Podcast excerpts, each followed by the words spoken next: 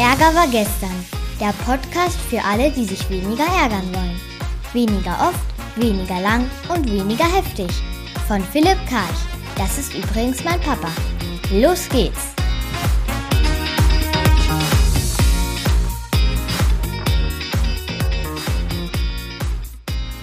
Haben wir wieder eine Woche hinter uns gebracht und natürlich gab es wieder Ärgerangebote und nicht zu wenig oder wie der Franzose Sache tut, en masse. Wie immer schauen wir uns drei an, aus den Medien, von der Kunde und von mir selbst. Und die drei Themen heißen diese Woche Entbühnisiere, Versprechisiere und Taxisiere. Fangen wir mit den Medien an und das Thema heißt Entbühnisiere. Was ist vorgefallen? Also, der Angelo Kelly, ich weiß nicht ob ich seinen Namen richtig ausspreche, also einer von der Kelly Family, mittlerweile auch Vater und sein Sohn ist vier Jahre alt gewesen und der Vater hat sich gedacht, Mensch, ich gehe mal mit meinem Sohn auf die Bühne. Es war 20 Uhr, der Vierjährige hat also schön mitgetrellert, aber irgend so ein Gewerbeaufsichtsbeamte hat gedacht, das ist nicht so ganz angemessen, weil der ist ja erst vier Jahre alt. Muss der 5000 Euro zahlen, hat sich der Angelo gewehrt, jetzt muss er noch 3000 zahlen. Also ist runtergegangen im Strafmaß, aber immer noch ein bisschen ärgerlich, ne? Was war die Interpretation vom Kelly? Also, das ist übergriffig, das geht euch gerade mal nichts an, was ich mit meinem Sohn mache. Ich habe mich nicht gequält, ich bin mit ihm auf die Bühne, der hat sich selbst gefreut. Die Bewertung ist natürlich jetzt ist negativ, dass ihr euch da einmischt. Und hatte Kelly Wossert bekommen. Wossert, wie gesagt, dann ist die Wut, die Ohnmacht, dann war da natürlich auch äh, Schuld vielleicht da oder vielleicht auch Scham, dass die ihm da überhaupt die Strafe aufbrummen wolle. Dann war da Angst drin, dass er das nächste Woche wieder nicht äh, machen darf oder wieder Strafe zahlen muss und natürlich die Trauer, dass sich da so ein Amt einfach einmischt. Gelästert äh, könnt ihr, also könnt jetzt lästern, äh, könnt jetzt auch klagen, also weiß nicht, könnt jetzt auch irgendeine Partei wählen am rechten oder linken Rand, um sich zu wehren gegen diese Gesetzgebung. Gucken wir uns das mal an, was er mit dem Anti-Ärger-Modell mit DAMAP machen kann. DAMAP steht für deeskalieren, analysieren, minimieren, analysieren und positionieren. Also DAMAP, deeskalieren ist allererst, da flattert hier der Bescheid rein, 3000, 5000 Euro. Erstmal Klappe halten und atmen. Das ist immer das, alles, das Erste, wo wir machen. Dann analysieren, was ist hier für eine Konfliktursache? Ein Zielkonflikt. Der Kollege will frei sein, der will selbst entscheiden, wann er mit seinem Sohn wo singt. Es ist ein Rollenkonflikt auch, nämlich du Gewerbeamt, du your business, das ist gar nicht deine Rolle, dich hier einzumischen vielleicht. Und ganz wichtig, Bedürfniskonflikt. Was will der Angelo? Der will im Frieden sein, der will in der Freiheit sein, der will fröhlich sein. Ne? Die drei Friss, Frieden, Freiheit, Fröhlichkeit. Es ist auch nicht gerecht, denkt er sich, wenn sich da einer einmischt. Wahrnehmung, Wertschätzung, wo wird er wahrgenommen und wertgeschätzt als liebender Vater, der mit seinem Sohn da singt und er will sich auch sicher sein können, dass er mit seinem Sohn singen kann. Minimieren. Was jetzt müssen wir gucken, wie kann er seinen Ärger loswerden? Also Peter und Paul, erstmal, das ist Aktionismus von dem Amt, könnte er sagen. Damit kommt er in seinen Frieden rein. Dann er können Reframing machen, die Erwartungen runter. Also beim nächsten Mal einfach sagen, das Gewerbeamt wird sich halt melden, weil die sind dafür zuständig. Wenn es nicht erwartet, wird er auch weniger enttäuscht sein. Dann positive Absicht. Was erfüllt sich da das Amt? Das tut die Sicherheit für das Kind. Ne? Das wollte das Kind schützen und Sicherheit für sich selbst, für das Amt selbst, weil sonst könnten wir auch unterlassen, äh, Unterlassenheit oder wie das heißt im Amt. Und Entwicklungsquadrat, was tut das Amt da Gutes für sich? Das ist total mutig, das mischt sich ein. Wie oft mische ich mich als Angelo nicht ein? Sowas kann ich machen, analysieren. Ich kann jetzt GFK GFK, gewaltfreie Kommunikation. Ich kann jetzt zum Amt gehen und sagen, also Beobachtung, ihr habt hier eine Strafe für mich vorgesehen. Ich habe Bossart bekommen, nämlich Wut, Ohnmacht, Scham, Angst und Trauer. Warum? Naja, ich will mich frei fühlen, ich will sicher sein können, ich will auch liebevoll mit meinem Sohn umgehen können. Was kann ich jetzt machen? Also ich bitte euch, verzichte darauf oder macht das Gesetz mal neu. Und was kann ich ganz am Ende machen? Positionieren. Ich kann das äh, Risiko wieder eingehen. Ich kann es also wieder machen mit meinem Sohn oder ich kann auch sagen, ne, da kassiere ich halt wieder 3000 Euro für den Spaß. Mir bleibt am Ende die Entscheidung, ob ich mich wieder ärgere oder nicht. Zweite Thema, Kunden versprechisieren nennen wir das. Ich war mit einer Kundin in Frankfurt unterwegs, die ist Kita-Leiterin. Und da haben wir ein SPD-Wahlplakat gesehen. Da stand drauf, garantierte Krippenplätze, garantiert kostenlos, garantiert nur mit uns. Und die Frau ist abgegangen hier wie die Luzi. Die hat sich voll geärgert. Warum? Na, ihre Interpretation war, das ist dreist. Wie kann die SPD was versprechen, was, was sie vielleicht gar nicht halten kann? Also die Bewertung war dann negativ. Dann kamen die Emotionen dazu, also Wut, Ohnmacht, Angst und Trauer. Und vor allem hier Angst vor Schuld, weil die gute Frau hat sich überlegt, was wird passieren passieren. Da werden Eltern vor ihr stehen und sagen, ja, aber auf dem SPD-Wahlplakat, da stand drauf garantierte Krippenplätze und garantiert Kosten. Und so.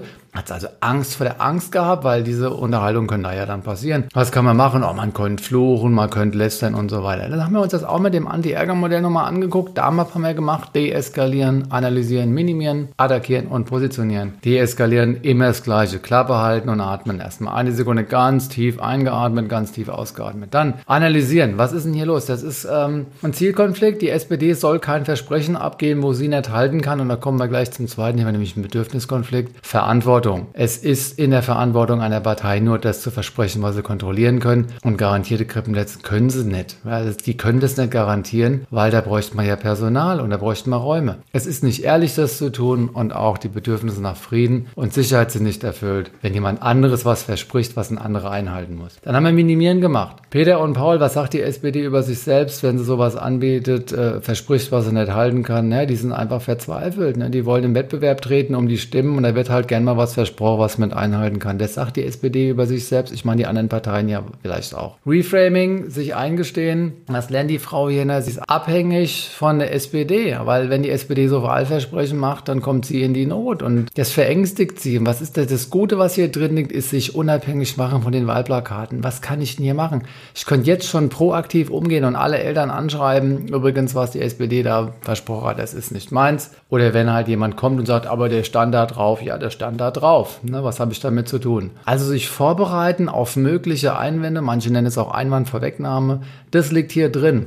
Das heißt, die gute Frau kann ihre Haltung zu dem Plakat ändern. Eben noch quasi Opfer wegen dem Scheißplakat muss ich dann irgendwie ne, jetzt umdrehen und sagen, dieses Scheißplakat hat so viel Macht über mich. Ich habe dem Plakat die Macht gegeben. Was lerne ich draus? Das ist Reframing. Wir können auch noch ein bisschen konstruktiver werden. Noch eine Scheibchen oben drauf, nämlich positive Absicht. Was ist denn die positive Absicht von der SPD? Ja, die will Stimme haben. Wenn sie Stimmen hat, dann können sie wieder Politik machen. Die wollen sich sicher fühlen, alles getan zu haben. Haben wir auch schon mal gemacht. Und man muss auch ganz klar zugeben, die sind ganz schön kreativ, die sind ganz schön mutig, dass sie sich das erlauben. Ich mache das vielleicht nicht als Kita-Leitung. Also das heißt, ich kann ja auch was lernen von der SPD. Ich kann kreativer mit meinen Möglichkeiten umgehen. So, GFK, was kann man da machen? Jetzt hier auch wieder, wir haben ja über die Gefühle schon gesprochen. Und wir haben das dann tatsächlich gemacht. Wir haben direkt da bei der SPD angerufen, haben Feedback gegeben, genau das. Und wisst ihr, was dann passiert ist? Die hat uns gerade irgendeine E-Mail-Adresse genannt, die ist nicht auf uns eingegangen. Und, das, und hab ich, haben wir beide uns in die Augen geguckt und gesagt, jetzt haben wir ja noch ein Ärgerangebot. Ne? Das erste war dieses scheiß Plakat, was verspricht, was uns einhalten können. Und das zweite Ärgerangebot war, dass sie nicht auf uns eingegangen sind.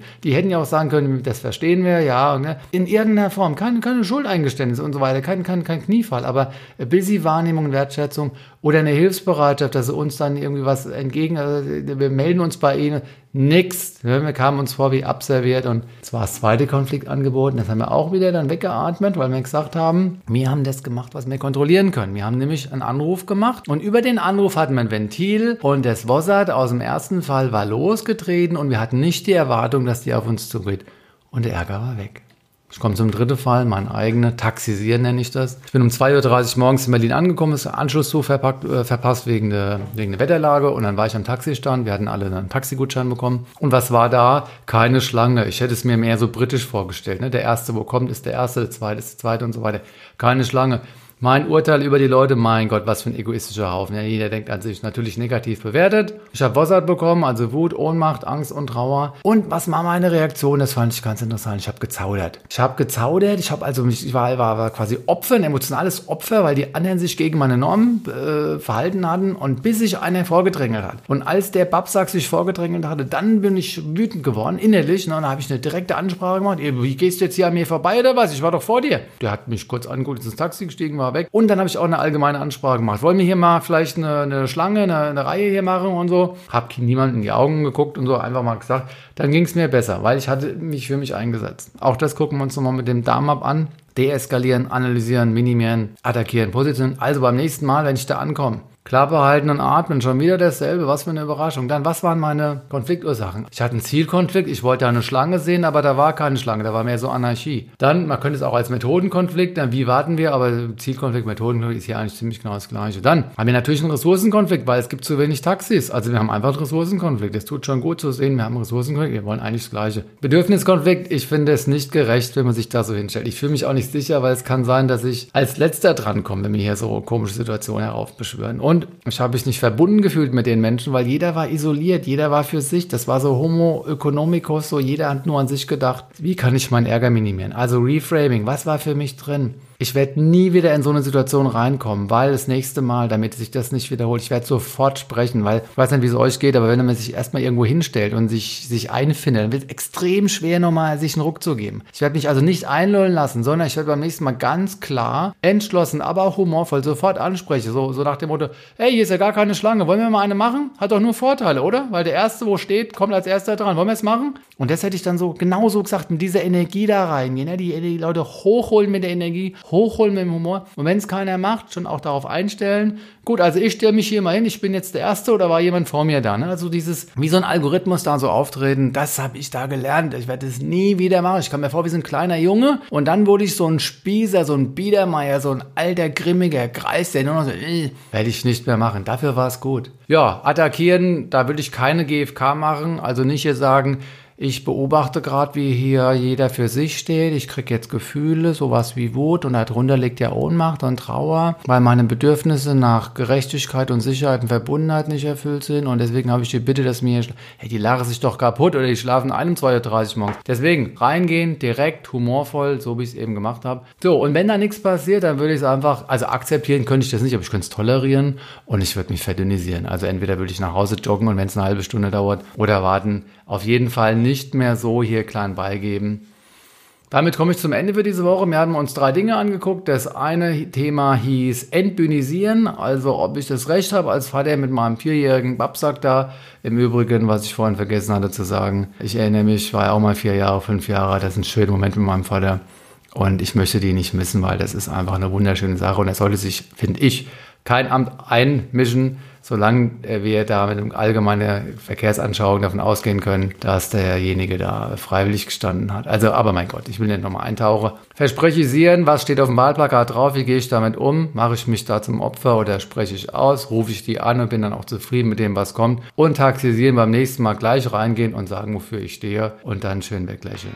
Ich wünsche euch eine schöne Woche wieder und wir hören uns dann in einer Woche wieder. Bis dann. Das war eine neue Folge von Ärger war gestern, dem Podcast von Philipp Karch. Hat dir die Folge gefallen? Ärgerst du dich jetzt weniger oder ärgerst du dich jetzt sogar noch mehr? Der Podcast geht auf jeden Fall weiter und wenn du magst, bist du wieder dabei. Bis dahin, viel Spaß mit all den Ärgerangeboten.